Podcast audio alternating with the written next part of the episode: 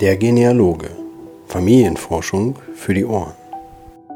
Hallo und herzlich willkommen zur 14. Folge von Podcast Der Genealoge.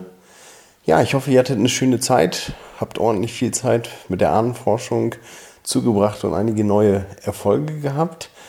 Ähm, ich in der Zwischenzeit habe wieder ein bisschen Interviews geführt, habe auch ein paar Neuigkeiten zusammengestellt und ja, gleich nach den Neuigkeiten gibt es dann auch das Interview mit dem Hauptthema dieses aktuellen Podcasts und zwar CompGen, der Verein für Computergenealogie. Und äh, ich habe dort mit Marie-Louise Kahl gesprochen, die erste Vorsitzende. Und ja, wir haben einfach mal ein bisschen über das Thema Adressbücher, Familienanzeigen und Totenzettel gesprochen. Gibt es ganz interessante Datenbanken bei CompGen und ja, hört einfach mal rein. Also Marie-Louise hat da einige interessante Aspekte nochmal aufgezeigt, wo ich auch gleich nochmal drauf lossurfen wollte. Okay, als erstes starten wir gleich mit den News und direkt im Anschluss gibt es dann das Interview. Viel Spaß dabei!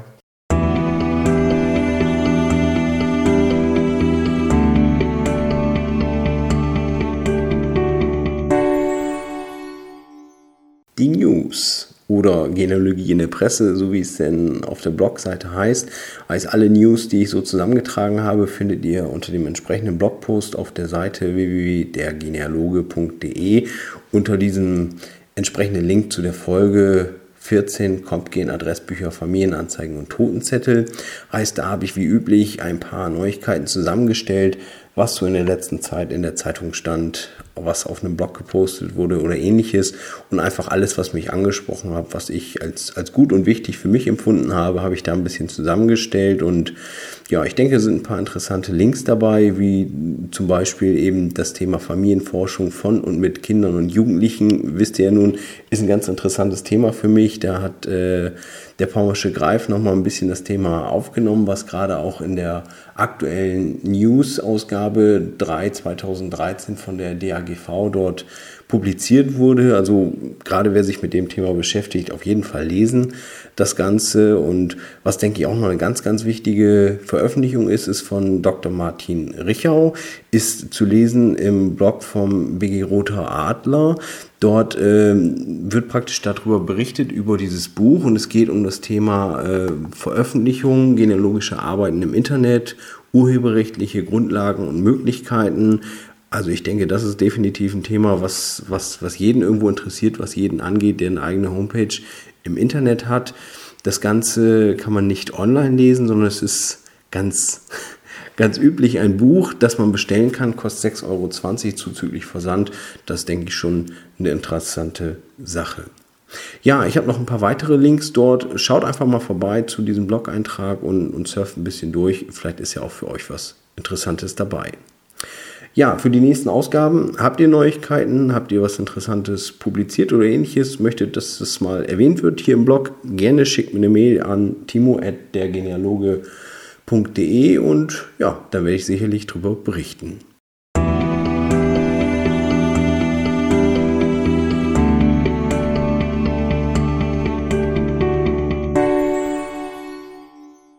Hallo im Podcast Marie-Louise Kahl, erste Vorsitzende vom Verein für Computergenealogie. Hallo.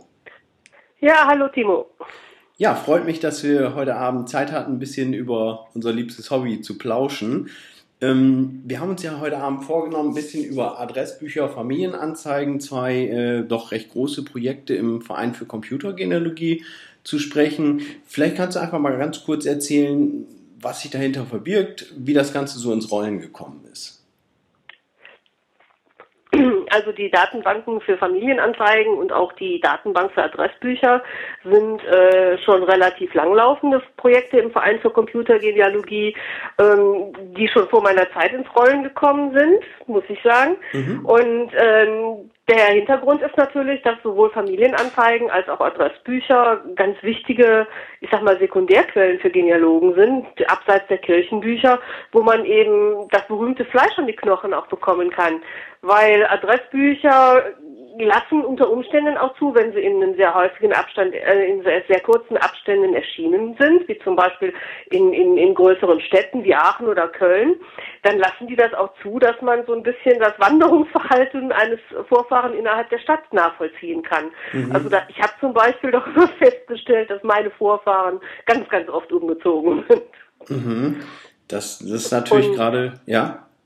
Ja, also das ist natürlich ein guter Aspekt, gerade äh, wenn man vielleicht sagt, Mensch, ich, ich weiß vielleicht, im, die sind innerhalb nicht nur eines Ortes verzogen, sondern ich weiß, sie sind in die Region gezogen und bevor man sich vielleicht tatsächlich in die Richtung Kirchenbücher oder an die ganzen Ämter macht, ist das vielleicht ein guter Aspekt zu gucken, wo gab es vielleicht Familienaufkommen von dem Namen, ne? Ja, ganz genau. Auf jeden Fall vor allen Dingen ganz stark dann einsetzend im 19. Jahrhundert oder ich sag mal in der zweiten Hälfte des 19. Jahrhunderts wird die flächenmäßige Abdeckung von Adressbüchern immer größer. Und äh, die helfen uns ja unter Umständen auch dabei einzugrenzen, wann jemand verstorben ist. Wenn man also feststellt, dass zum Beispiel in einem Adressbuch von 1900 der Vorfahr noch äh, namentlich genannt wird und im Adressbuch von 1902 ist auf einmal dann nur noch seine Witwe namentlich genannt. Mhm. Dann weiß man schon genau, also irgendwo zwischen 1900 und 1902 muss der gute Mann verstorben sein. Und das kann dann unter Umständen sehr viel Zeitaufwand ersparen, wenn man in den Archiven nach einer Sterbeurkunde sucht. Also auch das neben dieser ähm, ja, diese Ausschmückung der, der reinen Lebenseckdaten durch Umzüge und dergleichen, auch ähm, über Berufe, ähm, die der Vorfahr ausgeübt hat, die findet man ja auch in den Adressbüchern, unter Umständen verschiedene Angaben so dass man da also auch äh, darüber eine Hilfe über die Adressbücher hat. Mhm. Gibt es da irgendwie, ich sag mal, kann man es eingrenzen? Bei, bei Kirchenbüchern weiß man ungefähr, wann die gestartet sind, man weiß, wann es äh, Standesämter gab und so weiter. Ist das regional unterschiedlich, ab wann es äh, Adressbücher gab? Oder ja, gibt es da eine Untergruppierung? Weil mit Sicherheit von dem kleinsten Ort gab es vielleicht nicht unbedingt ein solches Heft. Ja, also man kann davon ausgehen, dass also die Adressbücher ähm, zunächst erstmal in den größeren Städten herausgegeben worden sind. Das hat angefangen schon im, im, im 17. Jahrhundert oder 18. Jahrhundert mit, mit ähm, Adressbüros nannten die sich damals. Diese hat es auch noch lange Zeit gegeben, als es auch dann schon Adressbücher gab. Aber die haben halt Adressen gesammelt, wenn jemand in die Stadt kam und sagte, ich möchte gerne, ich suche äh, ein bestimmtes Unternehmen oder eine bestimmte Person, dann konnte man da in dieses Adressbüro gehen. Das ist in Paris ist das äh, zum Beispiel auch gewesen. Und ähm, dann konnten die einem sagen, ja, wenden Sie sich mal dahin, wenden Sie sich dorthin oder den, denjenigen finden Sie da und an, unter dieser Adresse. Daraus ist dann entstanden, dass diese Adressbüros angefangen haben, ihre Adresssammlungen zu veröffentlichen. Und ähm, das hat sich dann immer weiterentwickelt und natürlich zuallererst in den größeren Städten. Und in diesen ersten Adressbüchern sind dann aber auch, ich sag mal, in der ersten Zeit nicht alle Einwohner einer Stadt verzeichnet gewesen, sondern von der Natur der Sache her, ausgehend von diesen Adressbüros, eben erstmal, äh, ja, Geschäftsleute und, und also besonders wichtige Personen, Leute mit einem besonders hohen Steueraufkommen, habe ich schon gesehen in Adressbüchern, dass also das ein Kriterium war für die Aufnahme in ein Adressbuch.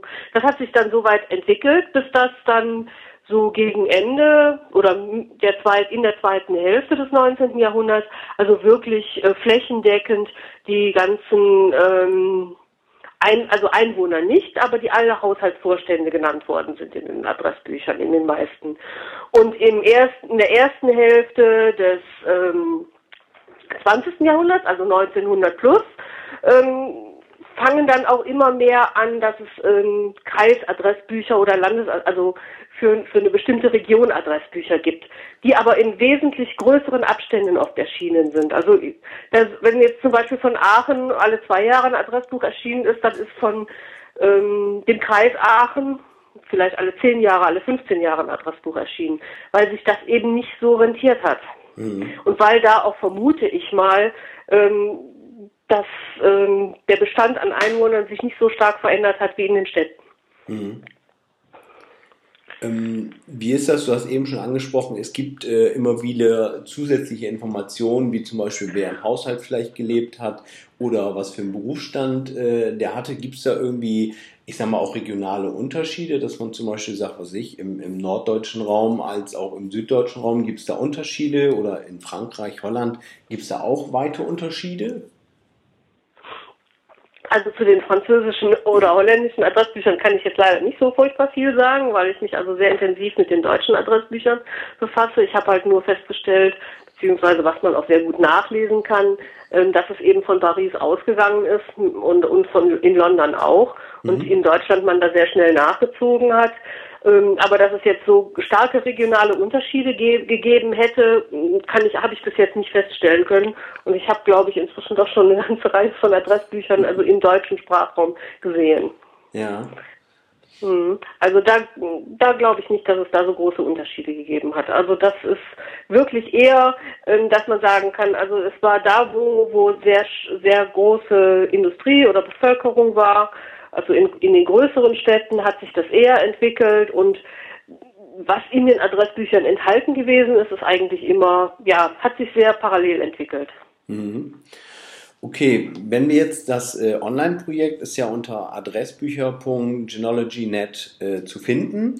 Ähm, genau. Dort gibt es ja auch allerhand Informationen zu den Adressbüchern. Ähm, mal angenommen, man sucht jetzt ein, ein bestimmtes. Natürlich kann man dann direkt auf äh, die Seite vom Projekt gehen. Äh, gibt es noch andere äh, Quellen nebenher, sag ich mal, wo man sagt, Mensch, in der und der Bibliothek kann man vielleicht gedruckte Quellen finden? Ja. Oder wie macht man, sag mal, ein Adressbuch ausfindig? Ja, leider ist das im Augenblick noch ein bisschen ähm, nicht so richtig zusammengewachsen, wie ich mir das wünsche. Da arbeiten wir im Moment noch dran. Also das Projekt Adressbücher, da verstehen wir die Adressbuchdatenbank in erster Linie drunter, mhm. wo also Adressbücher schon seit etlichen Jahren, ich glaube seit zehn Jahren inzwischen, ähm, für eine Datenbank erfasst werden.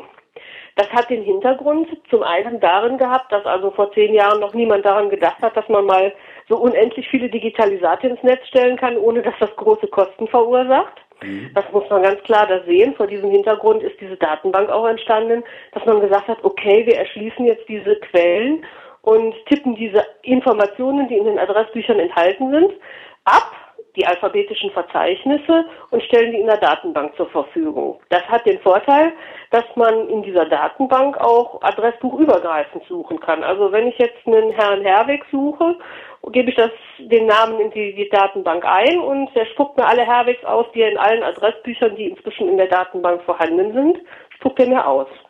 Das sind übrigens im Augenblick sind das 440, die wir jetzt in der Datenbank haben. Wow. Ich habe jetzt heute mal, ja, aber ich kann das gleich relativieren. Wir haben inzwischen im GenWiki einen Nachweis von online verfügbaren Adressbüchern. Also das sind Adressbücher, entweder die sich in, die in der Datenbank erschlossen worden sind oder die als reines Digitalisat irgendwo online stehen, frei verfügbar wohlgemerkt.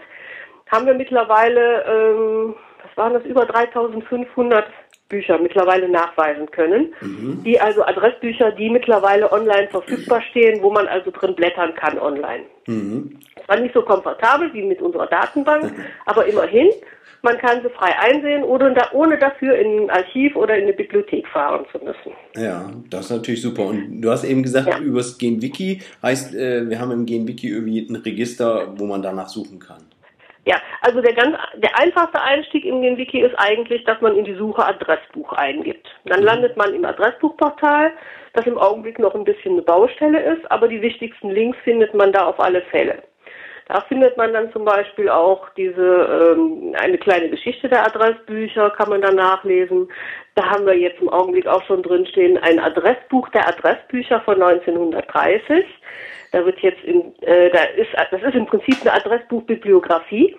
Mhm. Und da wird jetzt in Kürze folgen eine Adressbuchbibliografie von 1939, die sich dann auf die deutschen Adressbücher spezialisiert hat. Und äh, da habe ich heute mal so ein bisschen rumgezählt und bin darauf gekommen, dass also im Zeitraum von 1934 bis 1939 in diesem Buch von 1939 815 Adressbuch Erscheinungsorte nachgewiesen sind. Mhm. Also das kann durchaus sein, dass also jetzt hier, da steht dann zum Beispiel Aachen drin, als ein, als ein Adressbuchnachweis. Da gibt es aber dann in der Zeit von 34 bis 39 vielleicht schon fünf Stück von. Mhm. Aber alleine für ungefähr 800 Orte sind da schon Adressbücher nachgewiesen. Mhm. Das ist also eine ganz enorme Zahl, wenn man sich das mal überlegt. Und wenn man daran denkt, dass äh, im Zweijahresabstand in größeren Städten wie Köln, Aachen, Düsseldorf ist jetzt meine Region, deswegen bin ich da so bestens informiert, erschienen sind und in den, in den Landkreisen dann im ungefähr zehn Jahresrhythmus auch.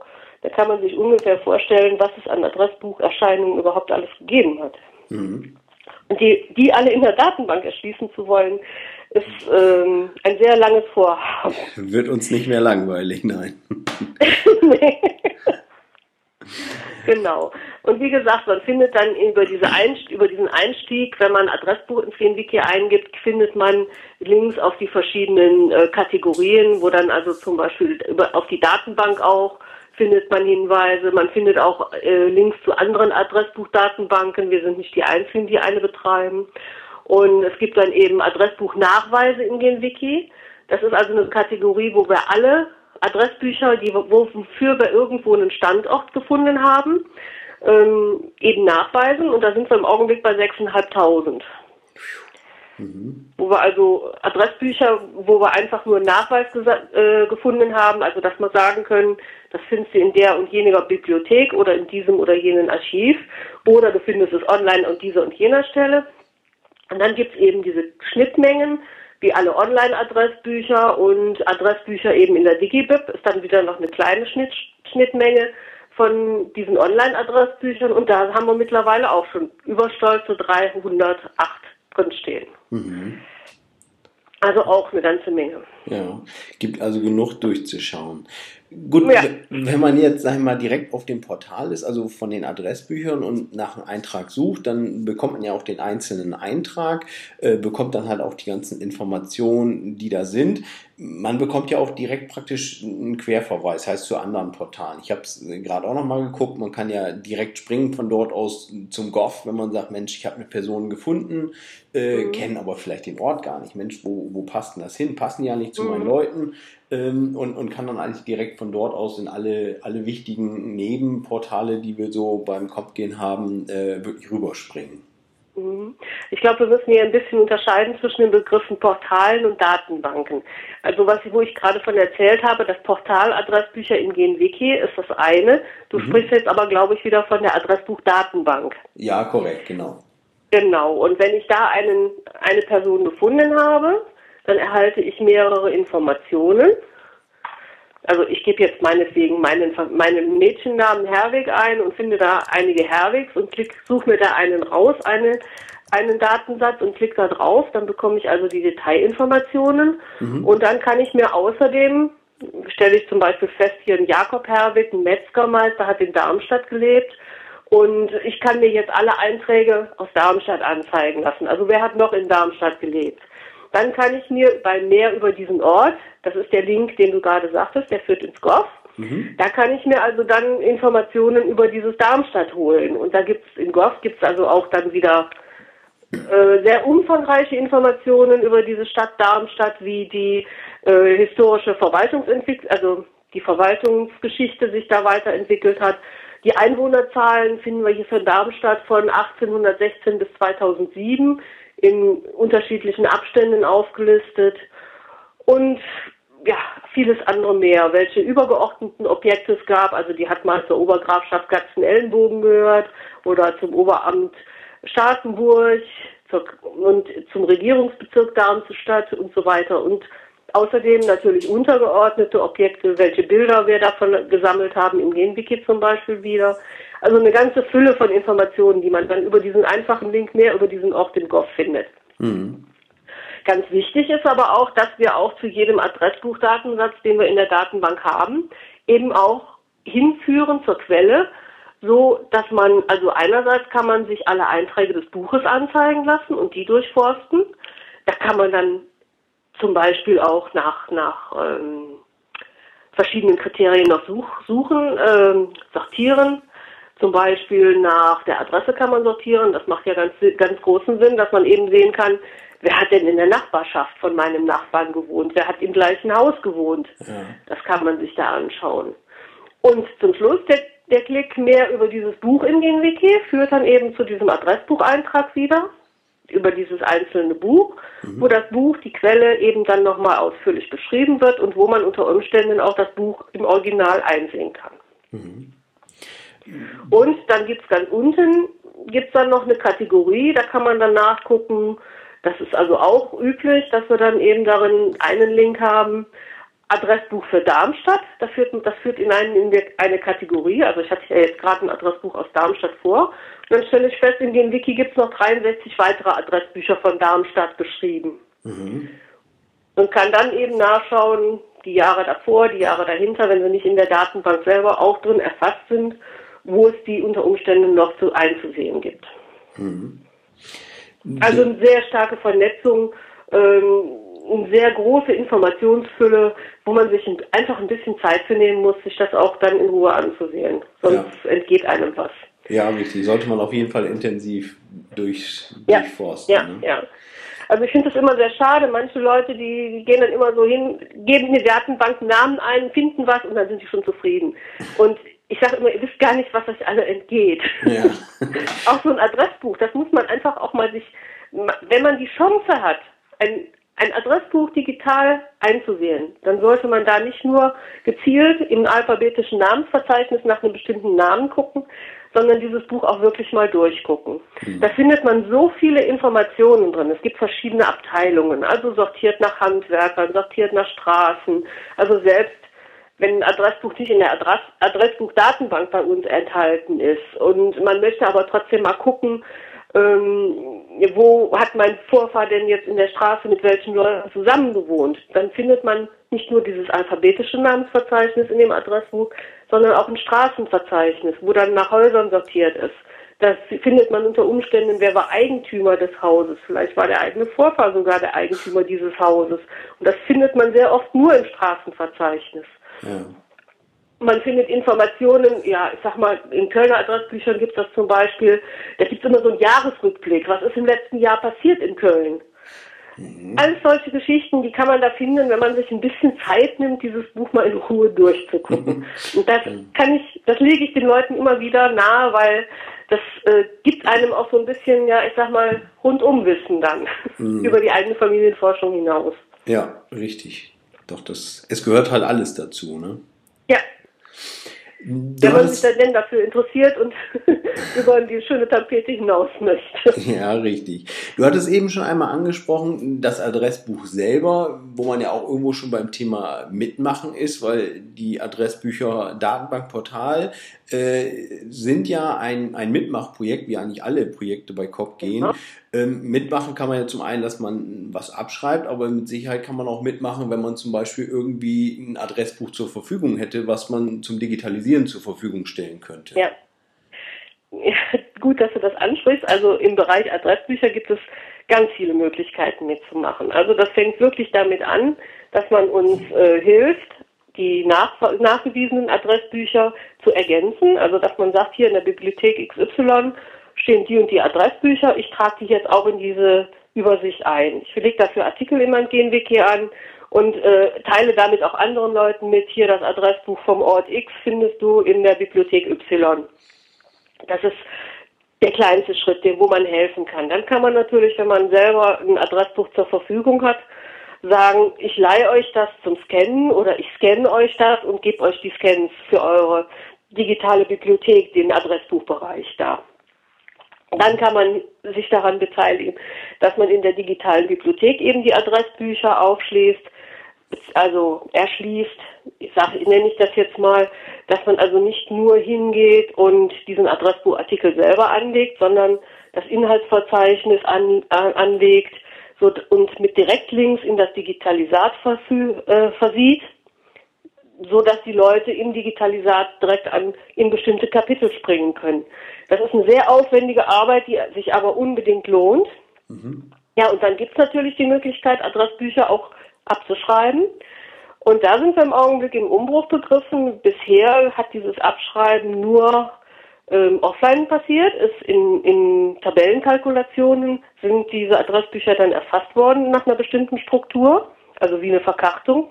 Mhm. Und ähm, im Augenblick sind wir dabei, den großen Schritt dahin zu tun, dass wie die Verlustlistenerfassung, die wir ja seit Ende 2011 sehr erfolgreich betreiben, online, eben Adressbücher auch online erfassen zu lassen. Sodass man also auf dem Digitalisat den Datensatz anklickt, dann geht ein kleines Erfassungsfenster auf, man tippt die Daten ein und schon ist er in der Datenbank drin. Ah ja, also genau wie bei den Verlustlisten auch. Man, man sieht ganz das Bild, genau, das geht drauf. dann ohne Zeitverzögerung. Mhm. Bisher ist es bei dieser Offline-Erfassung eben, die Leute tippen ab, dann reichen die uns irgendwann die erfasste Tabelle ein und dann braucht es wieder noch ein paar Tage, manchmal auch bis zu vier Wochen, bis das die Daten dann bei uns eingespielt worden sind mhm. in die Datenbank. Das kann natürlich äh, dann schon mal sehr lange dauern, bis dann die Datensätze, die erfasst worden sind, in der Datenbank landen. Das kommt dann darauf an, wie lange die Leute brauchen für die komplette Erfassung und so weiter und so fort. Mhm. Bei dieser Online-Erfassung ist jeder Datensatz, der erfasst worden ist, sofort für die Suche verfügbar. Mhm. Das ist also diese, dieser hat also diesen großen Charme, dass man da also sofort Erfolgserlebnisse hat und ich glaube, das ist auch ähm, die Erfolgsstrategie von, von den Verlustlistenerfassungen, was die Leute einfach begeistert.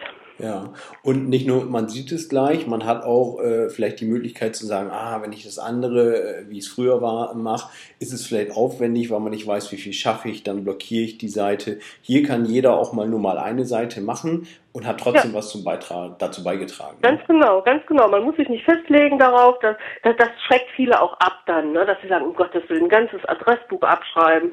Der mhm. alphabetische Teil hat alleine 500 Seiten, das schaffe ich ja nie, da brauche ich ja Jahre für. Und viele verhungern dann auch tatsächlich unterwegs oder geben auf. Und ja. hier ist es wirklich so, man kann also wirklich einfach mal so, jetzt habe ich mal fünf Minuten Zeit und jetzt habe ich mal Lust, da ein bisschen beizutragen und dann tippt man mal so eine Seite ab. Natürlich muss man sich erst mit den Editionsrichtlinien vertraut machen und äh, mal schauen, wie funktioniert diese Online-Erfassung. Aber das macht man einmal und dann weiß man, wie das geht. Mhm. Und dann macht das wirklich ungeheuer viel Spaß. Ja. Ähm, was vielleicht natürlich ist auch ein Thema bei den Verlustlisten. Wie ist das denn mit, mit ich sage mal in Anführungsstrichen, Fehleranfälligkeit? Weil wenn das System so weit offen ist, jeder kann irgendwo mitmachen, schleicht sich vielleicht ja. auch mal schnell ein Fehler ein. Wie ist das mit der Korrektur der Fehler oder eine, eine Nachprüfung, ja. ob es korrekt ist? Ja, also das ist bei den bei der Online-Erfassung haben wir da also wesentlich mehr möglich Kontrollmöglichkeiten als bei der Offline-Erfassung. Bei der Online-Erfassung ist es möglich, bei jedem Datensatz, den ich jetzt über die Suche gefunden habe, der ist direkt mit dem Scan verknüpft, auf dem erfasst worden ist. Ich kann auf den Scan prüfen, stimmen die Daten, die mir da von der Datenbank ausgespuckt werden, mit den Informationen, die ich auf dem Scan nachlesen kann, überein. Und wenn ich feststelle, da ist ein Tippfehler dran, dann gibt es einen kleinen Knopf, wo ich dann sagen kann, hier ist ein Fehler drin klicke ich drauf, dann wird ein Fehler gemeldet, den wird, das wird den Admins vorgelegt und die Admins können den Fehler dann korrigieren. Ah. Die Möglichkeit hatten wir vorher bei der Offline-Erfassung nicht. Also wenn man eine Daten, wenn man eine Datenerfassung mit mehreren tausend Datensätzen eingereicht bekommt, dann habe ich als als ähm, Betreuer der Erfasser für diese Datenbank habe ich dann nur noch die Möglichkeit nach bestimmten Suchstrategien grobe Fehler, ich sag oder serielle Fehler auszuschließen, mhm. dass ich meinetwegen feststelle, da hat jemand vergessen, äh, wenn da zehnmal Müller drin vorkam, dann hat er nur den obersten Müller geschrieben und darunter die Felder immer freigelassen, weil in der Datenbank äh, weil im Adressbuch in der Vorlage da nicht mehr Müller steht, sondern nur noch ein Strich, so als Wiederholungszeichen. Mhm. Und er hat dann vergessen, diesen Müller auszufüllen und äh, solche Sachen, die kann ich noch prüfen, aber ob der jetzt den Müller richtig geschrieben hat, das kann ich bei diesen Mengen von Datensätzen, die mir dann auf einmal vorgelegt werden, überhaupt nicht mehr prüfen. Mhm. Bei den bei der Online-Erfassung haben wir bei den Verlustlisten eben schon die sehr positive Erfahrung gemacht, dass wir einen sich qualitativ ständig verbessernden Datenbestand haben, weil wir also täglich mehrere Fehlermeldungen bekommen und die dann direkt abarbeiten können und dadurch sich eben die äh, Qualität der erfassten Daten ständig verbessert. Hm. Also es gibt auch Leute, die haben sich da ein richtiges Hobby daraus gemacht, die, die Datenbank auf Fehler zu untersuchen und die sind uns natürlich lieb und wichtig, weil die, die tragen ja zur, zur Qualität des Projektes dann auch bei. Mhm, auf jeden Fall, ja. Ja, super. Also kann man jedem nur empfehlen, da mal vorbeizuschauen und äh, Unbedingt. da kann man viel rausfinden. Wo wir auch schon bei dem zweiten Thema irgendwo sind, weil ich sag mal, parallel zu den Adressbüchern, es gibt ja auch äh, noch die Datenbank Familienanzeigen, was ja. ja auf eine ganz ähnliche Richtung so ein bisschen abzielt. Vielleicht kannst du einfach mal dazu ein bisschen was erzählen. Ja, die Datenbank Familienanzeigen, die wird von unserem Vereinsmitglied Hans-Jürgen Wolf betreut. Und die gibt's auch schon eine ganze Weile. Und da haben wir im Augenblick, wenn ich die Statistik ansehe, haben wir auch schon über 3, fast 3,3 Millionen Datensätze enthalten, Den größten Teil machen Sterbeanzeigen aus. Dann gibt's also alle möglichen äh, Familienanzeigen werden natürlich erfasst. Da sind auch Geburtsanzeigen und Jubiläen, Heiratsanzeigen und Ehejubiläen und so weiter, Verlobungsanzeigen und eben auch ein relativ großer Bestand an Totenzetteln. Mhm. Und ähm, Familienanzeigen sind natürlich auch immer ganz wichtig für Genealogen, weil die enthalten sehr viele Informationen, die man unter Umständen auf anderen Wegen kaum finden kann. Vor allen Dingen ähm, in der Zeit, wo eben Standesamtsbücher noch gesperrt sind für unsere Recherchen. Mhm. Und da setzen natürlich sehr stark die Familienanzeigen an. Und deswegen haben wir da also einen sehr großen Stab von Mitarbeitern, die eben Familienanzeigen aus Tageszeitungen erfassen, was auch immer wieder, Entschuldigung, was natürlich auch weiter ausbaufähig ist. Also wir haben hier eine ganz lange Liste von, von Orten, von denen Tageszeitungen erfasst werden. Wir haben aber auch noch eine lange Liste von Tageszeitungen, ähm, wo zum Beispiel online veröffentlicht wird, wo wir hin verlinken. Ah ja. ähm, aber ja, jetzt habe ich ein bisschen den Faden verloren, Entschuldigung. Kein Problem. Also im Endeffekt, die Familienanzeigen sind ja irgendwo ein Projekt, wo halt wirklich punktuell aus einigen Tageszeitungen abgeschrieben ja. äh, wird. Ja. Ähm, Gibt es da irgendwo eine bestimmte Vorlage, wo mal selektiert wurde, Mensch, das sind für uns wichtige Tageszeitungen oder auch wieder Thema Mitmachprojekt, wenn jemand sagt, ja. Mensch, ich habe hier eine kleine lokale Tageszeitung, das mhm. ist auch überschaubar, äh, was da jeden Tag drin ist, ich möchte da gerne mitmachen. Ähm, Gibt es da irgendwie Einschränkungen oder sagt ihr, nein, alles, was an Informationen da ist, wollen wir auch gerne haben? Ja, also jeder, der, der sich daran beteiligen möchte und sagt, hier meine Tageszeitung ist bei euch im Projekt noch nicht drin. Also die werden alle aufgelistet, die Zeitungen, die erfasst werden. Das kann man nachsehen. Und äh, wenn man jetzt sagt, oh, meine ist noch nicht dabei und die möchte ich aber jetzt gerne erfassen, dann meldet man sich eben bei der Projektbetreuung und ähm, es gibt Tabellen, also auch eine Tabellenstruktur, in der erfasst wird. Und ähm, da kann man dann eben in diesen Tabellen das dann erfassen und nach Gusto einreichen. Mhm. Und es ist natürlich dann sinnvoll, dass man dann auch wirklich dabei bleibt und ich sag mal seine seine Familienanzeigen auch regelmäßig erfasst. Denn da, davon lebt das natürlich dann auch, dass also man sagen kann, wir haben zumindest ab dem Tag X bis zum Tag Y eine komplette Abdeckung. Mhm, klar. Das ist also, ist kein Muss, aber wäre natürlich sehr schön. Ja. Man kann auch ganz sporadisch hingehen und sagen, ich habe im Archiv jetzt gerade heute mal gearbeitet und habe ähm, mir die Tageszeitungen aus dem Jahr, es müssen ja nicht nur neue sein, es können ja auch alte Tageszeitungen sein, mhm. dass man sich da die, die Zeitungen von einem bestimmten Jahrgang durchgeguckt hat, von 1876 meinetwegen, und hat sich da alle Familienanzeigen rausgeschrieben und sagt dann eben, okay, ich spiele die ein. Wichtig ist nur, dass dann beschrieben ist, die Anzeige kommt aus der und der Tageszeitung. Ach so, also das war also die Quellenangabe die ist immer ganz hm. wesentlich, ne? ja. dass die dann eben auch mitgeliefert wird. Ja. Okay. Wenn man jetzt die, diese Anzeige gefunden hat, die Originalanzeige gibt es natürlich nicht, so ähnlich wie bei den Adressbüchern, sondern es gibt wirklich nur äh, eine reine Abschrift davon, ne? Ja, in den allermeisten Fällen. Also es gibt auch die Möglichkeit, aber das ist hauptsächlich bei Totenzetteln, wo dann auch tatsächlich die, die, mhm. äh, Totenzettel ist ja noch nur ein Sonderfall, der aber mit bei in der Datenbank Familienanzeigen mit äh, Bestandteil von ist. Ähm, da gibt es auch sehr viele, die diese Totenzettel dann scannen und die Bilder dann auch noch mitgeliefert werden. Das haben wir also auch sehr viel.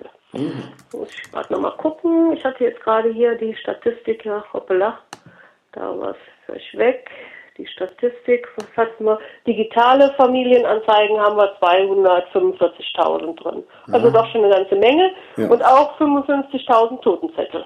Ah ja. Haben wir. Also es sind auch sehr viele mit dem, also Abbild der Quelle mit vertreten dann. Ja, gut, und ich sag mal, gerade bei Totenzetteln oder auch Familienanzeigen stehen ja auch oftmals viele Informationen dabei, die gerade Familienforscher interessieren. Ich sag mal, bei, bei einem Sterbeeintrag in der Zeitung steht oftmals die Familie mit bei, wenn, wenn vielleicht eine Tochter geheiratet hat mit ihrem Ehemann, in welche Familie die geheiratet ja, hat. Also da hat man schon viele Informationen. Ne? Ja, auf jeden Fall. Unter Umständen auch ein bisschen was, also gerade in älteren Anzeigen findet man das auch, wo ich jetzt eben sprach von so einer Zeitung von 1800 irgendwas, findet man es auch sehr oft, dass also da wirklich ganz rührende Lebensgeschichten dann mit erzählt werden oder dass, dass der, der Vater mit seinen drei kleinen Kindern trauert um die Mutter, die dann so schwer gelitten hat und an der Schwindsucht verstorben ist. Und solche Informationen, die also eine, eine, eine reine Sterbeurkunde aus dem Standesamt mit Sicherheit diese Informationen nicht liefern würde. Ne? Mhm. Da wo auch dieser menschliche Aspekt sehr stark zum Tragen dann kommt, was einen dann so ein bisschen anrühren kann auch. Mhm. Das findet man ähm, unter Umständen in diesen, diesen äh, Familienanzeigen wieder. Mhm. Worauf man bei den reinen Urkunden aus dem Standesamt eben verzichtet dann. Ja, klar. Gerade wo du vielleicht diesen Aspekt ansprichst, ich sag mal, gerade wenn man natürlich, äh, ich sag mal, im Endeffekt erfassen wir ja diese oder würden, werden dort Dinge erfasst, die sowieso in einer Zeitung der Öffentlichkeit einmal dargestellt wurden.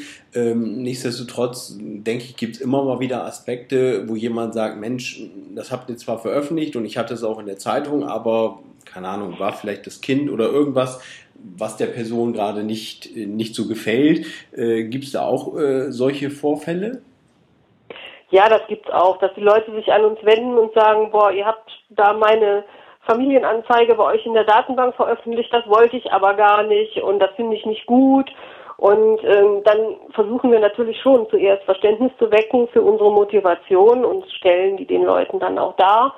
Aber insbesondere bei den Familienanzeigen sind ja oft auch sehr oft ähm, Daten von lebenden Personen enthalten noch. Und wenn die Angehörigen darauf, also diese lebenden Personen darauf bestehen, dass wir ihre Daten entfernen, ähm, dann machen wir das auch. Weil wir denken, das schadet dann der Datenbank mehr, beziehungsweise dem Projekt mehr, wenn und wenn sich die Leute dadurch bruskiert fühlen und unangenehm berührt in ihr und in ihrer persönlichen Freiheit eingeschränkt fühlen, als ähm, wenn wir das hier jetzt diese, diese Informationen rausnehmen. Was wir aber grundsätzlich nicht rausnehmen, sind Informationen zu verstorbenen Personen. Mhm, klar, weil die nehmen wir nicht raus. Genau. Weil, weil da ist also dieses Recht äh, auf ähm, auf den äh, dieses Recht auf informationelle Selbstbestimmung heißt es, glaube ich. Mhm. Ein ganz schwieriges Wort ähm, das endet mit dem Tod einer Person. Mhm. Das Einzige, was eben man wahren muss, das ist das Ansehen der Person, das darf nicht beschädigt werden, aber das machen wir durch so eine Veröffentlichung einer, einer Sterbeanzeige zum Beispiel, wird ja in keiner Weise das Ansehen einer Person beschädigt dann. Mhm. Richtig. Doch, also ich, ich denke, mit denen, allein mit diesen Datenbanken, die wir jetzt gerade eben schon durchgesprochen haben, hat man auf jeden Fall erstmal genug zu tun und äh, bisher in jeder jedem Familienzweig, den ich mal in meiner Forschung dort eingetragen habe, ob sie Adressbücher oder Familienanzeigen, Totenzettel war, habe ich eigentlich jedes Mal Treffer gehabt und irgendwie auch jedes Mal was, wo ich sage, Mensch, in diese Richtung, das könnte sein, dass es tatsächlich irgendwo dazu passt ja. und ja. genau das, was du gesagt hast, ist, ist, man hat so ein bisschen das, das Fleisch an den Daten, das ist doch eine mhm. absolut super Sache und ich kann einfach nur hoffen, dass sich jetzt vielleicht noch ein paar Leute angeregt finden und sich freuen, da mitmachen zu können oder vielleicht was beitragen können. Ja, das würde mich auch sehr freuen. Also wir bekommen auch sehr oft Feedback, dass die Leute ganz begeistert sind, dass sie bei uns eben dann über die Adressbuchsuche oder über die, die Familienanzeigen oder auch in den anderen Datenbanken eben Daten gefunden haben, die ihnen bisher nicht bekannt waren und die ihnen auch mit der reinen Archivrecherche niemals bekannt geworden wären. Das haben wir sehr oft und gerade diese Leute sind dann sehr motiviert, auch bei uns mitzumachen und deswegen freuen wir uns dann da auch immer ganz besonders drüber, wenn wir Leuten mit unseren Datenbanken eben auch ein Stück weit helfen konnten und dann diese Hilfe sogar zurückbekommen, indem die Leute sich eben beteiligen. Mhm. Und das so leicht wie möglich zu machen, ist unser ganz besonderes Anliegen. Ja. Denn davon lebt ja letztendlich jedes unserer Projekte, von, von den Mitmachern. Und äh, das ist dann auch so ein richtig schönes Geben und Nehmen und das wir auch sehr stark fördern und unterstützen möchten. Ja, super. Gut, du. Ja. Also ich danke dir für die Zeit, dass du es vorgestellt hast. Wir haben ja noch genug ja, Projekte, dass wir, dass wir mit Sicherheit noch das ein oder andere nochmal zusammenkommen können und über tolle Themen sprechen können. Und ja, ja, würde mich auch sehr freuen. Ich danke dir auch für deine Zeit. Alles klar. Dann mach's gut und bis spätestens in Heidelberg. Ja, bis in Heidelberg. Ich freue mich. Ja, bis, bis dahin. Tschüss. Tschüss.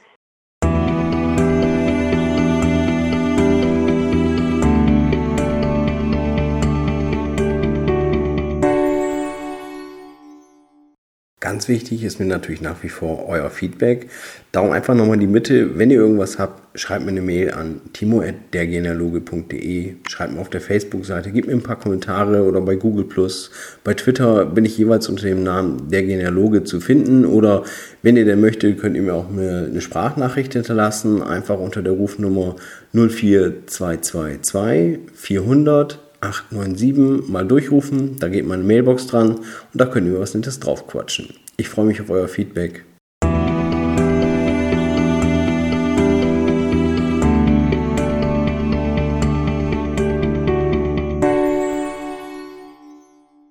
Das war es leider schon wieder von mir. Ich hoffe, ihr hattet Spaß, Marie-Louise und mir zuzuhören, habt ein paar Neuigkeiten erfahren und ja, seid demnächst wieder dabei und vielleicht trifft sich ja der ein oder andere auch auf dem Genealogentag in Heidelberg.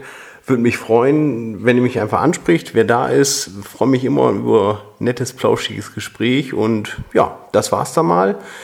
Freue mich auf euch demnächst. Macht's gut. Bis dann. Ciao. Alles kommt und geht nur, um sich zu ergänzen. In rascher Folge erneuern sich die Generationen immer wieder und reichen die Fackel einer der anderen weiter, wie die Läufer im Fackellauf. Und Krähen über das Wesen